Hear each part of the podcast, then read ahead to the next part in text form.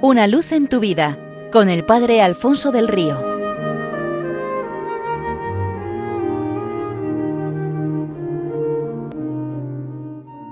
Un cordial saludo para todos los oyentes de Radio María desde el Seminario Diocesano de Getafe. Una mujer que había sido madre recientemente me contaba este testimonio.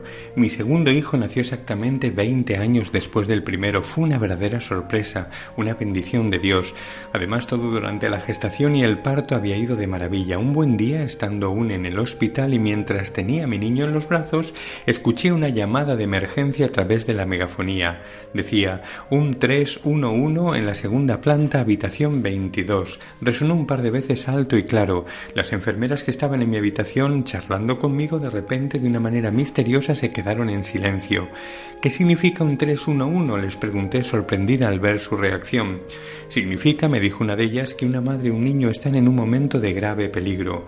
Cada vez que escuchamos que se ha producido un 311, todo el personal deja, si puede parar un momento, de hacer lo que esté haciendo y reza. Todos estamos convencidos de que con nuestra oración enviamos nuestra fe y nuestro amor a quien con nuestra oración necesita de nuestra ayuda.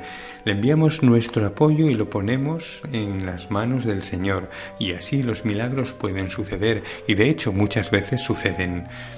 Escuché atónita estas cosas. Nunca antes había oído que eh, hubiese un remedio parecido, ni que un hospital pudiera convertir la oración en un medio de curación.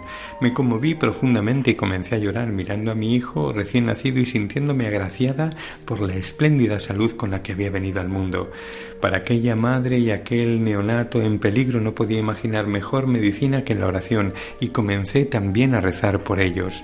Pedir a Dios nos hace criaturas, nos coloca humildemente como mendigos ante Él, pero también nos lleva a vernos como hijos amados, abrazados por un amor providente. Pedir con insistencia reafirma nuestra confianza y nuestro abandono en Dios. Pedir para otros ensancha nuestro corazón, nos hace participar de los sentimientos del propio Dios que se desvive por cada uno de sus hijos.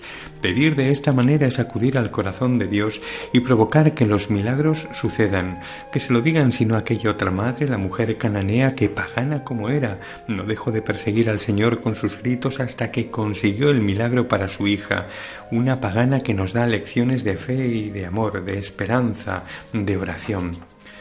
También cuentan que en 1989 hubo un tremendo terremoto de intensidad 8.2 en la escala de Richter, un terremoto que casi arrasa toda Armenia, acabando con la vida de cientos de personas en menos de tres minutos.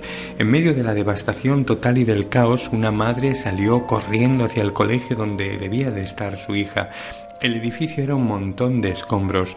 Recordó la promesa que de pequeña le había hecho, nunca tengas miedo, pase lo que pase, yo siempre estaré a tu lado. Y las lágrimas empezaron a brotarle en cascada. Viendo aquella montaña de ladrillos en que había quedado convertida la escuela, le pareció, que no habría ninguna esperanza. Pero al repetirse esas palabras, se dirigió hacia la parte derecha del edificio donde sabía que estaba la clase de su hija y con sus propias manos empezó a escarbar entre las ruinas. Mientras excavaba, llegaron otros padres desesperados, llamando a gritos a sus hijos. Algunas personas bien intencionadas intentaron disuadirla.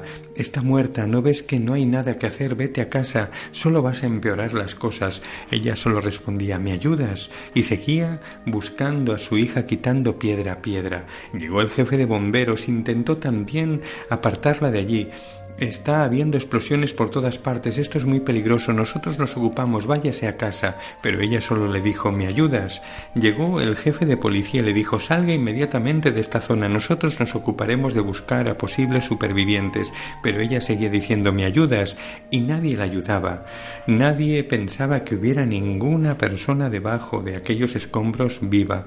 Sin embargo, ella siguió excavando doce, veinticuatro, treinta y dos horas y a la trigésimo octava hora, quitando un trozo de pared, escuchó la voz de su hija, gritó su nombre y ésta, la niña, le decía Mamá, estoy aquí, y hay otros niños conmigo, somos catorce niños. ¿Veis cómo mi mamá me había dicho que nunca me dejaría sola?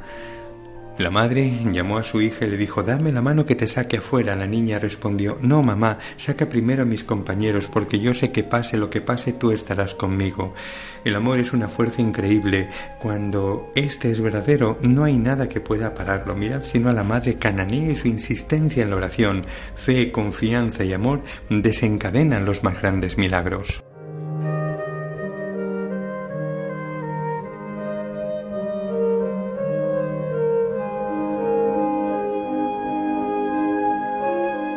Una luz en tu vida con el Padre Alfonso del Río.